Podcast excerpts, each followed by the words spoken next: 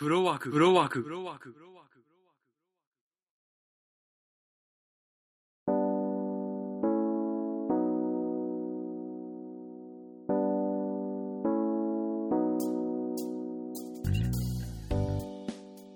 はい、えー、おはこんばんちは、ワイナオです。2015年年間ランキングを、えー、早々と、あ、そうじゃねえや、えー、さっさとやっておかないと、1月が終わってしまいそうなので、えー、これを機にちょっとね、やっておきたいと思いますけども、えー、と、まあ、下半期をつい先日やりまして、年間通して上半期もやりましたし、下半期もやりましたし、まあ、両方とも結構いい映画が多かったなという印象があったので、まあ、この順位つけるっていう楽しい作業ですね一応やってみてなんだかんだ言って結構その順位に悩む時もあるんですけど、まあ、いい映画があったんでねえー、どれがまあ1位2位3位とかもね結構悩むところですけどまあ今こう1位から10位までつけてみて妥当かなっていうのはラインまではなんとか、えー、回ねもう結構前に順位はもう決めてたんですけどもこうやって引き方ってみてもまあ妥当な順位にできたかなっていうのは思いますね。はい。じゃあ、えまずそうまず、えー見た本数ですね、えー上半期が映画スクリーンで63本ビデオで37本。下半期が映画で、えースクリーンで61本ビデオで44本。合計でいくと映画でスクリーンで124本ビデオで81本で計205本205本というかはな205回ですね同じ映画何回も見てるのがあるのではいそうやって見ると、まあ、200本見れたまあ、そこそこ見れたのかなっていう感じですかね。はい。で、その中からまあ10本ということで、でワーストの方はもう6本ぐらい、本当にね、えー、腰砕けなやつを選んでみました。はい。とりあえず10位から4位までさらっといっていきたいと思います。10位、ミッションインポッシブル、ローグネーション。9位、マッドマックス怒りの鉄ロード 4DX8 位100円の恋7位フォックスキャッチャー6位アメリカンスナイパー5位アベンジャーズエイジ・オブ・ウルトロン4位インサイドヘッドですね4位までとりあえず行きましたはい。まず10位、ミッションインポッシブル。これ、ローグネーション。5作目ですかね、これは下半期の時にもう最近喋っちゃったんで、まああまり語ることは今ないんですけども、やっぱりまあトム・クルーズすごいなということで、うん、どうしても、ね、過去の年間を探っていっても、トム・クルーズはもう必ず入れたくなりますね、最低限10位以内には。うん、本当に。今後もねいろいろと映画もまた出ていく出てくる出てなんかね違う作品のリブートも出るとかいった情報もあるのでトム・クルーズまだまだ元気ですねっていう形で楽しませてもらえそうです。はい。これまあねこんな感じで。で9位のマッドマックス怒りのデスロード 4DX これもまあ下半期上半期の時もまあ話したんですけどもえ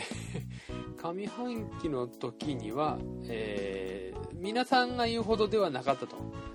しかし下半期で 4DX ですね。体感型の、えー、と109シネマズエキスポシティで、えー、観覧してめちゃくちゃ楽しかったっていう。はい。あれもう一度見たいなって本当に思ってるんですけど。でね今年確か白黒でモノクロですね。やる予定があるということみたいなので。まあちょっと見に行かざるを得ないなと。その時にどう思うのかなっていうのはちょっと興味ありますね。うんやっぱりねもう一回見てどう思うかっていうのは結構自分の中では大切にしているので、うん、ちょっともう一回見てみたい映画ですね。はい。100位あ100位じゃない。8位の100円の恋。これは、えー上半期もうほぼ去年の上映だったんですけど大阪では1月だったかな？やってて僕自身が1月に見たのでまあどうしても、えーなるんですけどまあえーっとまあ先に言うとこれ今年の今年か2015年の僕が見た邦画の中では一番良かったっ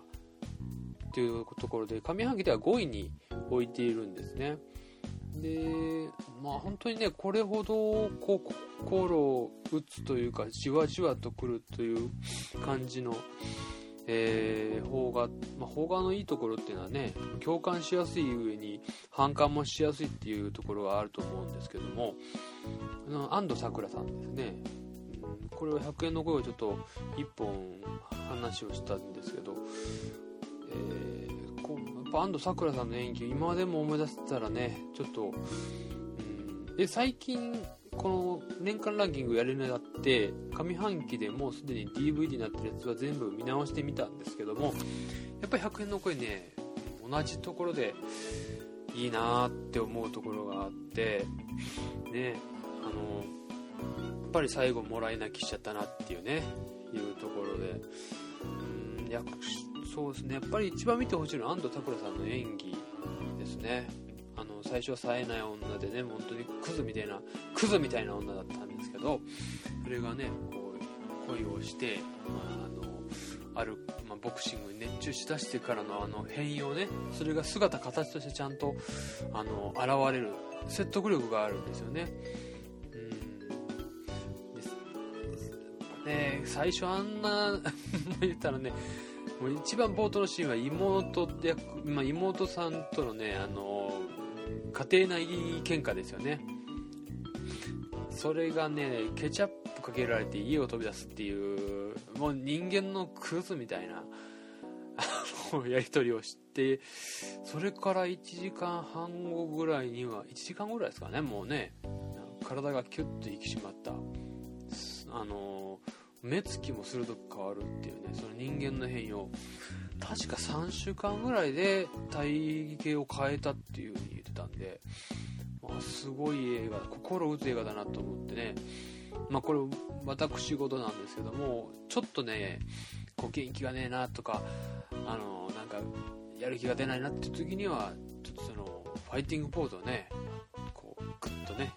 取るよう仕草を最近そういうかこの映画を見てからするようになりましたね、うん、そういう意味では、えー、と影響を受けた映画になりました、うん、ぜひねあの大体的にはねもちろんテレビでやったりするような映画ではないと思うので、まあ、借りてみるような感じになると思うんですよ、まあ、あの僕の中ではぜひ見てほしい映画「100円の恋」ですね。はい。で7位7位も、えーフォックスキャッチャーもこれ上半期の、えー これは4位だったんですよ。5位の100円の恋の上の4位、まあ、そのままの順位ですかね。そのままの順位で、えー7位ですね。これはもうあの僕が「マネーボール」という映画が大好きでね。これもフォックスキャッチャーの話もねちょっとねフォックスキャッチャーの話よりもマネーボールの話がしたいぐらいなんですけどとにかまあ上半期言ったとあの話したようにねあのすごい人間性がよく出てる映画だったと思うんですけどもマネーボールもフォックスキャッチャーも監督自身もねあのアカデミー賞は取ってないんですけどもアカデミー男優賞をねこの前の「カポーティ」という映画であの男優が取ってますね、えーですんでその演技者役者のその演技を引き出すのがうまいのかなというね。まあ扱う題,、えー題材のその役者っていうんですかね。が個性派が多い。特にホックスキャッチャーはねあのほとんどあの3人メインで、えー進んでいきましてこの3人ともがね癖が強いんですよ。もうねなんていうんですかね。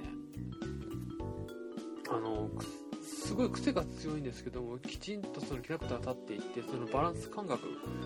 なんかこううまく言えないななんあのとにかくねこの3人のその一人一人のその、えー役割っていうのがきちっとしてて実在感その存在感もちゃんとあるのでやっぱりねうまいなっていうのがあってで、えー、とこれデュポンっていうねあの企業の実際にあったあの殺人事件の話なんですけどもこれがねその、まあ、事件を起こす人間がいるんですけどもこの人間の闇ですよね。これがねもうねあの本人ど真面目でやってるんですけどもそのど真面目にやってる具合が笑いたいんだけど笑えない狂気が見えるんですよね。でこれやってらっしゃる方でデュポンの役の方がスティーブ・カレルっていうももともとコントコメディアンだったと思うんですけどあの40歳の童貞男っていう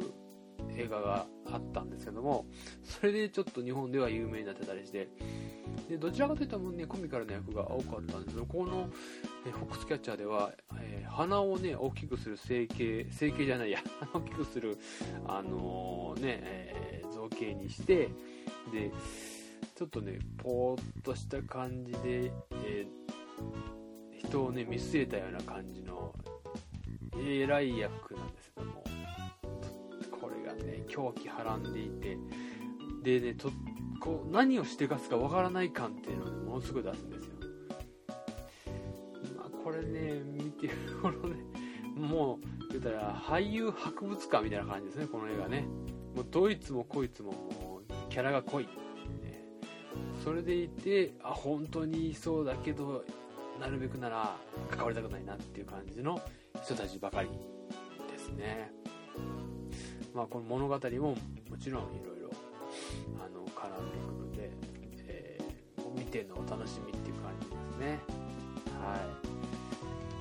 次は6位ですね。アメリカンスナイパー。これはちょっと、えー、これもそうですね。あの上半期では3位でだから上半期3位4位5位がこのまま、えー、年間の6位7位8位になっているんですけどアメリカスナイパーはねあのクリント・イーストウッドの映画で、えー、僕も2月かな見た時にはものすごい盛り上がってしまって思わずあのー、何でしたっけネタバレありで語りたいっていう形で喋らせていただきました。それでもまだ足りないかなっていう感じのねえっと番犬と小羊と、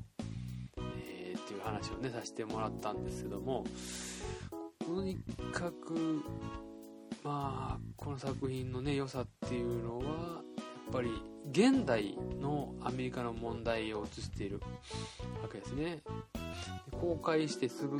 実在,、まあ、実在の話でありますし実在の狙撃手クリス・カイルっていう人の、えー、反映をしてますしえー、家族という問題と、えー、そうですね。でやっぱりパッて今思い出せるのはね戦場の様子っていうのが携帯電話一つでもあの音が届くっていう。アメリカというその、えー、戦場ではない場所で待っている、え奥さんですね。奥さんにこの戦場からクリス・カイルが電話をかけているっていうシーンがあってその電話かけている途中で襲われるんですけどもその襲われている様子を奥さんがアメリカの病院だったかな病院の前か何かであの携帯電話でそれ音を戦場の音を聞かされるっていうシーンがあるんですよね。これってまさに現代ですよね。嫌顔でも戦場とつながることができるっていう。うんあと他にもまあいろいろあるんですけどもやっぱりラストシーンからスタッフロールですよね。流れるところとか本当にラストは、ね、嫌な気分になるんですよね。あの何とも言えないね。ああダメだダメだ。その扉閉じないでっていう気持ちになって僕は2回見ましたけど2回ともやっぱりそう思いましたね。はい。そういうちょっとね集中して見てほしいんだ。ねあの DVD 借りもやってるんで集中して見てもらいたいですね。はい。で次5位ですね。アベンジャーズ・エイジ・オブ・ウルトロンこれは7月ですんで下半期の方に入りましてこれはもう下半期3位ということで。あと4位 ,5 4位以上はもうなんか分かり分かるような感じですね。アベンジャーズはあの下半期でも語りましたけども、まあ、かっこいいっていうのが一番ですかね。かっこいいっていうのが一番。ハルクバスターですね。一番は。あと、まあ、序盤の戦闘シーンですね。で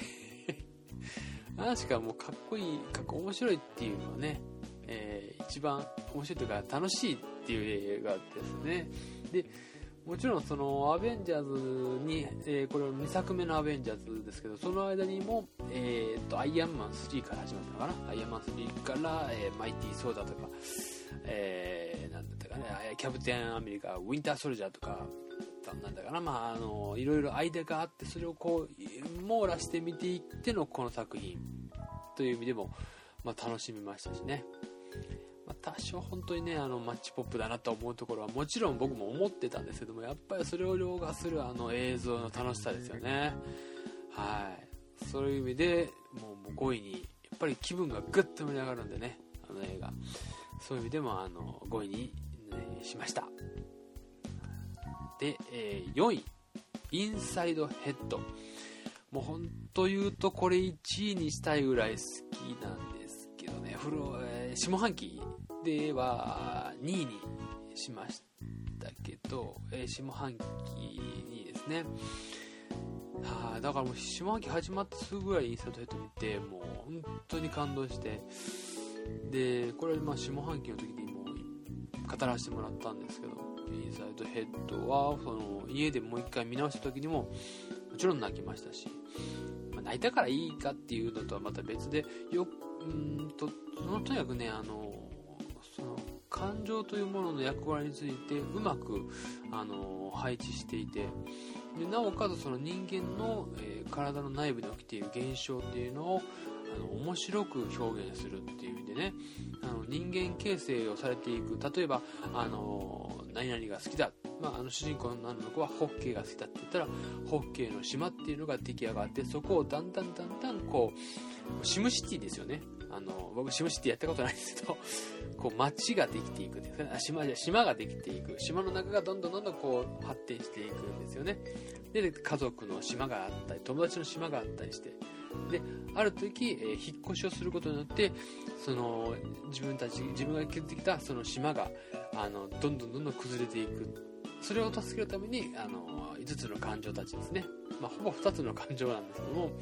この感情、えー、喜びと悲しみっていう感情が。で喜びの方は悲しみの方をなぜ、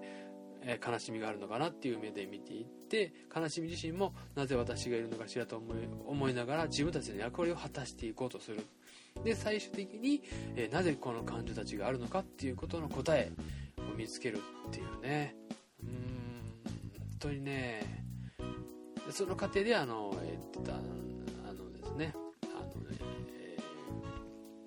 ー、ビンビンあビンボンっていうねキャラクター。このキャラクターが、えー、ある、えー、秘密を持ってるというかね。まあ本当僕は何回も見ますねこの映画は。で今、え、最初に流れるシーンですね。感情が最初に生まれる。で最初に生まれる感情っていうのは喜びなんですけどもその喜びが、えー、暗闇の中から出てきて、えー、生まれてきたところで流れる音楽があるんですね。最初のシーン「ててててんてん」っていう感じの、まあ、これで言ってはいけないんで「てんてんてん」っていう音楽を僕ちょっとね聞いて 聞いても泣きそうになります。はい。それぐらいもこの作品好きですね。最高傑作って言われるのも分かる気がします。はい。4位まで来ましたんで、えー、とりあえずワーストもやってしまいたいんですけどもワーストはですね、まあ、これサクッといきます、えー、もうもう下半期も上半,、えー、上半期も、えー、ひっくるめてもう1位はも決まってるんですけども、えー、7位がハンガーゲーム。まあこれトータルですね。で5位がブラックハット。4位がシンデレラ。3位がジュピター、えー、あ、違うね、これ間違えたな。えー、ずらす。な。7位ハンガーゲーム、えー、6位ブラックアット、5位シンデレラ、4位ジュピター、えー、3位アニー、2位イントゥザウッズ、1位がもう、進撃の巨人、アタックオンタイタンだったかな。1作目しか見てないんで1作目。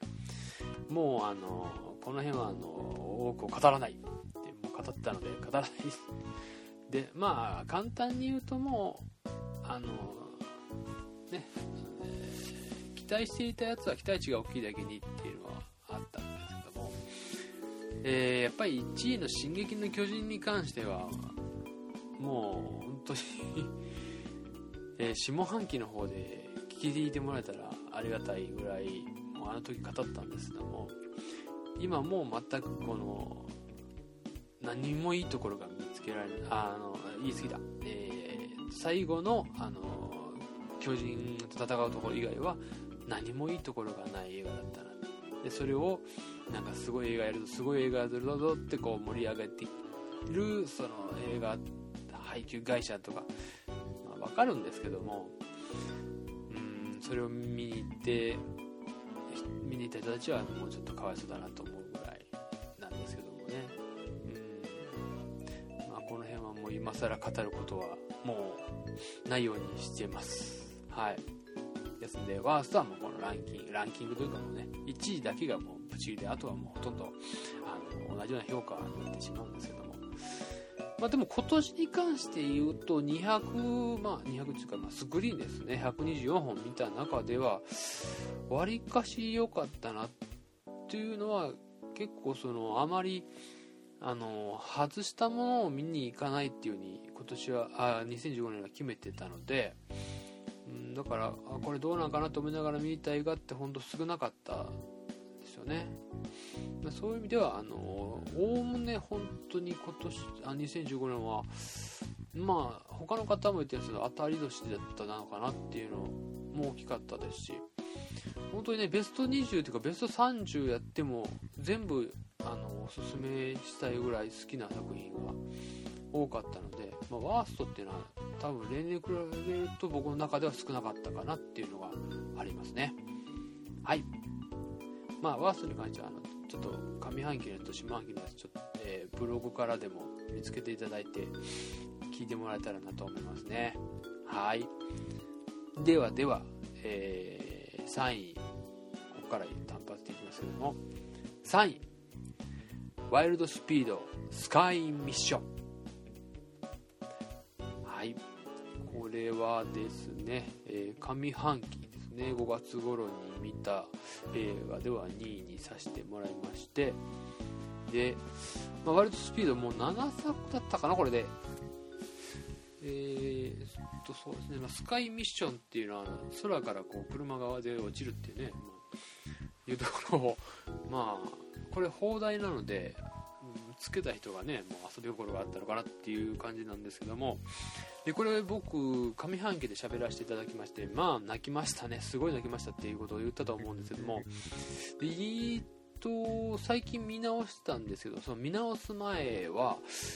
なんであんなに泣いたのかな。いやいやもちろん泣いた理由自体はよくわかるんですけどポール・ウォーカーっていう主役もうまあ準主役というかもう主役級ですね。の人が亡くなったと。でそれに対してこう愛情ある映像映画にできてるっていうのはもちろん分かったんですけどもそれにしてもあんなになんで泣いたのかなっていうのを後々からもよく思うようになって。で2回目を見る機会はちょっとねなかなかなかったんですけど年末にそのね見直して。でやっぱりね最初の方見ていくうちにものすごい楽しい映画なんですよね。まあ古き良きアクション映画のオンパレードというかもうジェイソン・ステイサムとドウェイン・ジョンソンがまだ戦うっていうところでグンってまず上がりますからね気持ちがね。途中でビン・ディーゼルとねあのよよく見なくてもおかしな映画なんですよね。あの車でねビルとビルとポンポンってねしかもあのすっごい高級車をねポンポンとで大丈夫っていうポンポンってこう車が空を飛んでね。あの変な映画なんですよ。絶対に。でおもしでも言うて面白い映画なんですよ。でアクションもねがんあの格闘シーンもいっぱいあってね本当にいい映画なんですよ。泣くとこどこにあるんだろうと思って。で2回目見るとちょっと要所要所にそのポール・ウォーカーに対して何かしらのその思い出のあるシーンを入れてたりするなとか。思ったんですけどもラストも本当に最後ドウェイン・ジョンソンがね機関銃をブブブブブブブブってぶっ放してるシーンとかも最高に面白いっすよ、うん、最高あれこんなにも変面白かったかなって思うぐらいに面白い終わり方してるなと思いながらでそこまでも本当にいいアクション映画だなと思って見ていてでやっまあここで前泣いたなっていうところがあってそこに来てくるところで、まあ、今回はもう完璧に具体的にどこで泣いたか分かったんですけどもまああのこれもあれだあるシーンになってであのあるキャラクターが言うんですよね。あのビン・ディゼルが立ち去ろうと時に。さよならは言なく言わなくていいのってさよならは言わなくていいのっていうセリフを言うんですよ。僕ねそのセリフでねもう泣いたっていうレベルじゃないですね。もう泣きじゃくったっていう感じの泣き方をしたして年末に家でテレビ見ながら家でテレビを家で確認しながらねちょっと自分でもびっくりするぐらい涙が止まらなかったんですよ。本当にこうよく言うダムが決壊したみたいにズワーって出てこんな泣き方したのは本当になくってもう多分感情のその抑制が止まらないっていうんですかね。でその後に続くシーンですよね。あの車で走っていく。そのシーンでももちろん泣くんですけどもそのねたった一言「さよならは言わなくていいの?」っていうセリフ一つでその思いが全てこもってるというか今もねちょっとね話しながら泣きそうになってしまうんですよ。うん。本当にまあそういう意味ではねちゃんとまあ前作も見たせいなのかなと思うんですけども。うん。だからもう次もう一回見てないったらねもう怖いなと思っちゃうね本当に逆に。それぐらいちょっと、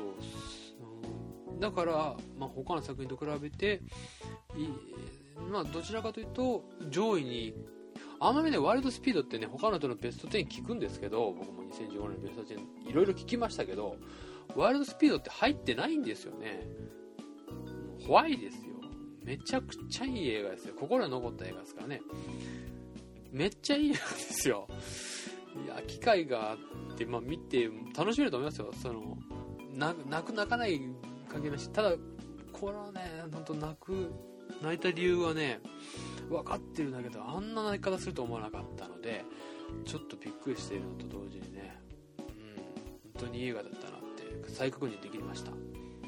という理由からも3位ですね。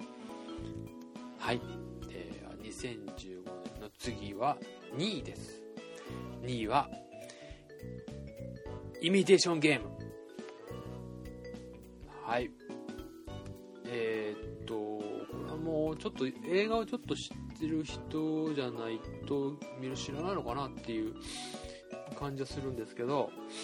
あのベネディクト・カンバーバッチ主演で、え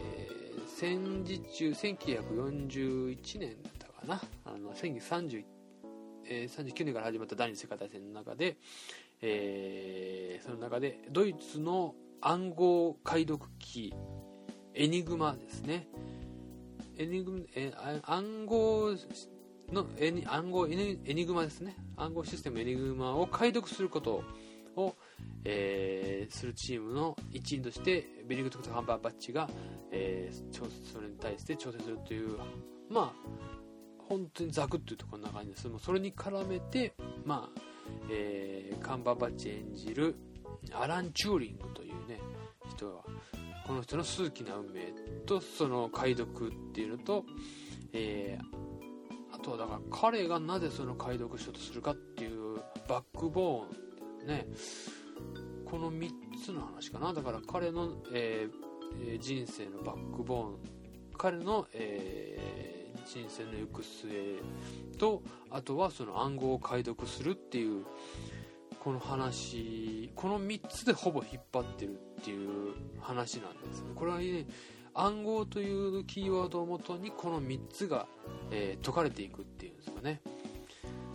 これは調べれば調べるほど本当に興味深い人だったのとあと話の構成がまあ、あるところで優等生すぎる話の作り方とも言われてで脚本が素晴らしいんだけど絵作りに、工夫がないとか言われることも言われるんですけど僕はそうではなくてこの淡々とした絵作りだからこそこの面白みっていうかあのちゃんとした骨格としてこの3つの三本柱の話がそれぞれ総合してうまくあの物語が進めて、えー面白いんじゃないかなと僕は思っているのでとてもねあのいい映画なんですけどこれはねなかなかね映画ファンのそのランキング僕見るんです。見るというか聞くというかあんまり上位に来ないんですよね。何なんでしょうねみんなね。あんまり上怒っちゃうよ僕は本当に。上半期の1位ですよ僕はね。じゃ年間で1位ではないのかって言われたらそうですと言うんですけども、これはね本当ね悔しくてね。もう僕が悔しがってもしょうがないんですけども。あとだからセッションが結構上位に来てるんですけどもね。いやセッションよりもこっちだろうって、まあ、セッションはセッションで違う意味でね血湧き肉踊るような感じのこの男のねしばき合いをねあのまあ、音楽で表現してるっていういい映画だと思うんですけども。このかんやっぱイミテーションゲームに関してはねその暗号を解読していく過程の中でいろんなことがこうあの計算式があの組み込まれていくっていうんですかね。あまり言いたくないんですよ。見てほしいなっていう気持ちがあるんでね。あまり言いたくないんですけどね、まあ、これも上半期のところで1位で結構喋りましたんで。まあ興味があったら見ていただいて。映画 .com でも結構評価高いんですよこれ。評価高いけどあんまベスト10に入ってない。なんでかなっていうね。うん。まあ、ぜひねこれはもう食わず嫌いせずに見ていただけたら楽しめる作品だなとは思うんで、うん、この脚本書いた方っていうのがこれ結構ねあの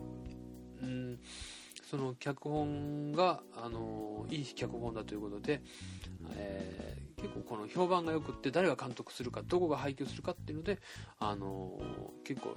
そういう前評判は良かったみたいなんですよね。だからもうそれをちゃんと映像化してくれたっていうことでものすごいありがたい、うん、僕は本当これはね3月に上映開始されてもこの1年間本当にね年末も見直して、えー計4回ぐらい見ましたかね。本当に面白い映画ななんで評価低いのかなってね。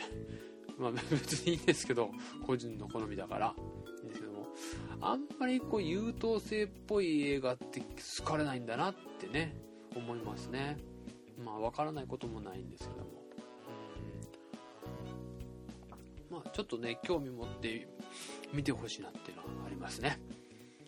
はい。ではでは1位フロ枠的2015年ランキングベスト1位は「スター・ウォーズ・フォースの覚醒」でございます。とありがとうございました。またね。ともう、えー今1月今もう終わり頃来てるんですけどもう5回見させていただきました。で5回ともめちゃくちゃ楽しいです。まだ行きたいな。6回7回でちょっと行く機会を作りたいなと思っています。もう本当ねあの方々で書かれてることだと思うんですよ。みんなが言ってること。もうそれがあのこの映画の楽しいところですね。だからねやぶをつつくことがね僕ねいまいちよくできないんですよね。この映画楽しすぎて。そらねちょっとねあのいろいろとぱりね主人公の女の人は可愛いしですしね。可愛いというかねチャーミングですよね。うん。すごくね実直なキャラクターをちゃんと演じてね。でやっぱりもう言いたくないやこれネタバレなしで見てほしいですからね。見た方とはもう深く話をしていきたいぐらい。あのシーンが好きこのシーンが好きっていっぱいあってね。で途中でねあ のストームトゥルーパーがねあのなんすか1体だけちょっと特別仕様なストームトゥルーパーがいてガチャーンってやるシーンとかね見てね。やっぱりおかっこいいって思っちゃったとかね。そういう遊び心も好きですし。あとはそのやっぱりハンソロが出てきてね。僕はもうチューバッカが大好きなのでチューバッカがね何かするアクションした時はねいつもねあのうわ 興奮してしまいますね。チューバッカの T シャツ買ってチューバッカの T シャツ買って、えーパーカーを2着買って、えーでトレーナーを1着買って他にまだないかなってねちょっとそういうちょっとしたグッズ集めというかね買っちゃいましたよ本当に。チューバッカだけね。チューバッカがこんなに好きなんだなって自分で再確認しましたし。やぱり今、まあ、スター・ウォーズでいうかあの今年の作品全体的にそういう意味でもアベンジャーとかも、まあ、アメリカスナイパーとかもそうなんですけども一時期の CG バリバリ、まあ、アットマックスもそうですね。ミッション・インポッシブルもそうですけども体を張った演技っていうのがものすごい最近は多くてスピルバーグが言ってたんですけどもやっぱ CG っていうのは便利だけどもやっぱりその CG っていうのはお客さんを騙しきれないと